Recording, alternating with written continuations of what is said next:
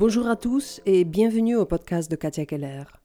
C'est le huitième épisode et aujourd'hui on va parler de la réussite. Comment arrive-t-on à la réussite en musique? En faisant le chemin de la musique, on a tous des périodes difficiles. Il y a tant de choses à faire, le solfège, la théorie, la technique, les partitions. Et en même temps, il n'y a pas d'inspiration, pas de motivation, pas de temps peut-être, pas d'énergie, etc., etc. On les connaît, ces périodes. On veut avancer, sûr. On a le but. Disons, on veut maîtriser un instrument, ou bien entamer un morceau, ou monter sur scène, devenir étoile, impressionner quelqu'un peut-être. Et on sait qu'il faut persévérer, il faut pratiquer, beaucoup, il faut étudier. Donc on se dit, je vais commencer à sérieux lundi prochain, ou pendant les vacances, ou après les vacances, ou bien après les fêtes de la fin d'année. Et alors, après les fêtes de la fin d'année, on écrit les résolutions, on se fixe quelques buts, mais avec le temps, on regrette de remarquer que certains points deviennent plutôt des copies-collées d'un an à l'autre. Pourquoi est-ce qu'on ne suit pas les résolutions? Pourquoi est-ce qu'on pousse et repousse et repousse et encore et encore? Je le ferai demain. Ça, c'est le pire. Est-ce qu'il y a un remède à la procrastination? Est-ce qu'il y a une solution pour euh, déjouer la fainéantise, l'indolence, la manque de confiance, la manque de temps Toutes ces choses qui nous empêchent de tout simplement faire? Quand j'étais adolescente, à l'âge de 13 ou 14 ans, j'avais notamment une période très difficile au conservatoire. Je voulais continuer, sûr mais je ne pouvais pas me mettre à pratiquer l'instrument. Jour après jour, je me disais demain, je le ferai demain. Je continuais d'accumuler le retard. Je me sentais mal, coupable. Je m'accusais d'être feignante, d'être faible. Mais les sons après les sons, suis venue impréparée. Et à un moment venu, la situation est devenue critique. J'étais à la limite de me faire expulser du conservatoire. L'école contactait mon père, lui en parlait. Alors mon père me demandait, il ne grondait pas, juste posait la question Tu veux plus faire de la musique? Et je me souviens de me poser du coup cette question à moi-même Je veux plus?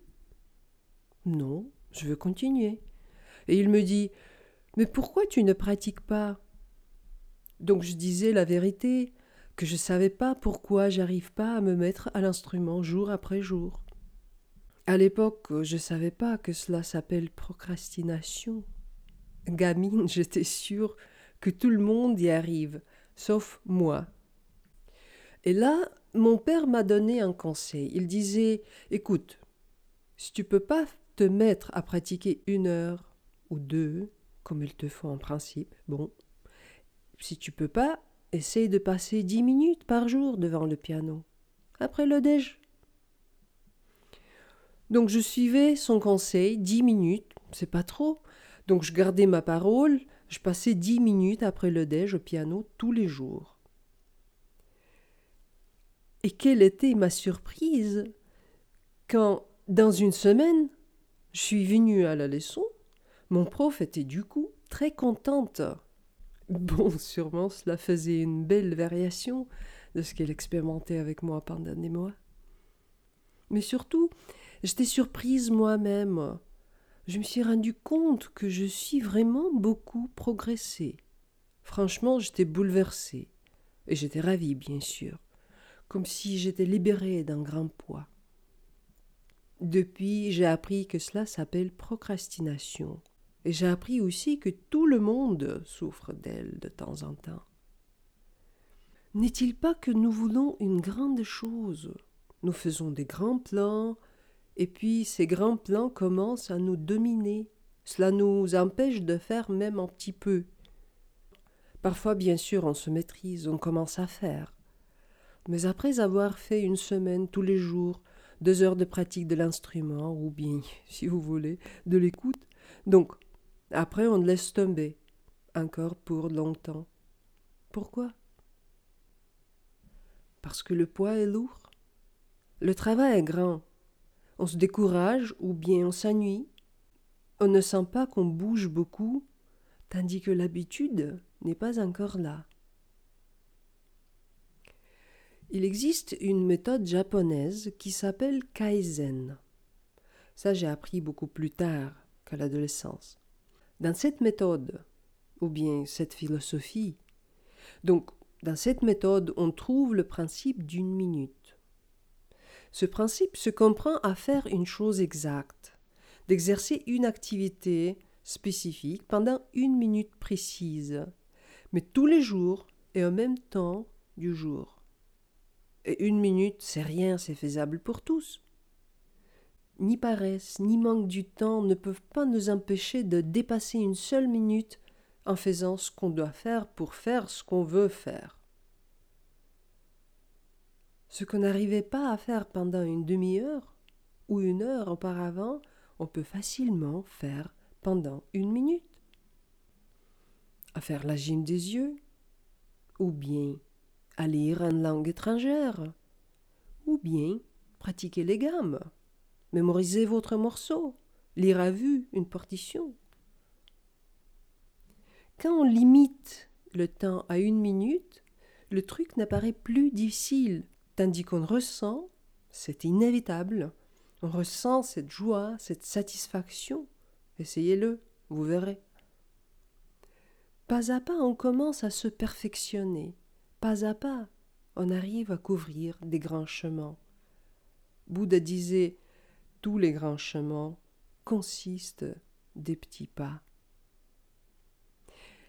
Il n'est pas sans importance que vous surmontez le manque de confiance en vous.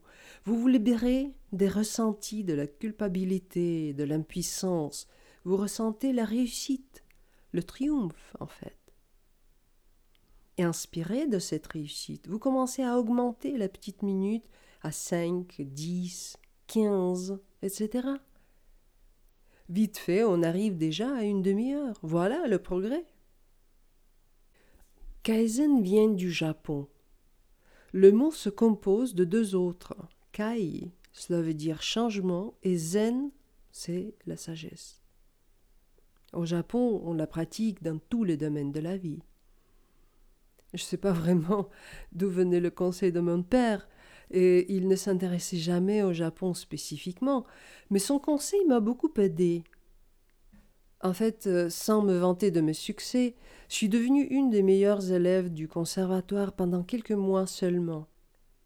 Et c'est vrai, bien sûr, que pour la culture euh, occidentale, cette approche peut paraître extravagante, pas efficace. À l'Occident, nous croyons que des grands résultats viennent avec des grands efforts. Mais tout ce qui est de l'échelle importante, toute activité qui demande beaucoup d'efforts, beaucoup de temps, toutes ces choses amènent avec soi la peur de ne pas réussir. Et c'est pour ça qu'on laisse tomber. Mais une minute, disons après les petits déj, tout le monde peut le faire. Le principe de Kaizen est universel. Les Japonais l'utilisent pour tout, par exemple comme une stratégie pour avancer le business, et bien sûr dans tous les autres domaines, si vous voulez maîtriser quoi que ce soit. Mais en musique, ce principe fonctionne aussi. Je vous donne ma parole. Il vous reste tout simplement d'articuler ce qu'il vous faut accomplir, à maîtriser la technique, déchiffrage, lecture de partition, rythme, écoute. Oui, d'ailleurs, ce principe est génial pour l'écoute. Là, on découvre qu'une minute, c'est beaucoup de temps. Et bon, bien sûr, vous le savez déjà si vous avez essayé de faire la planche pour l'abdo, ça vous savez. Mais sérieusement, si on est concentré, une minute, c'est énorme. Et il y a, pour commencer, il y a plein de morceaux musicaux qui ne durent qu'une minute. Donc allez-y.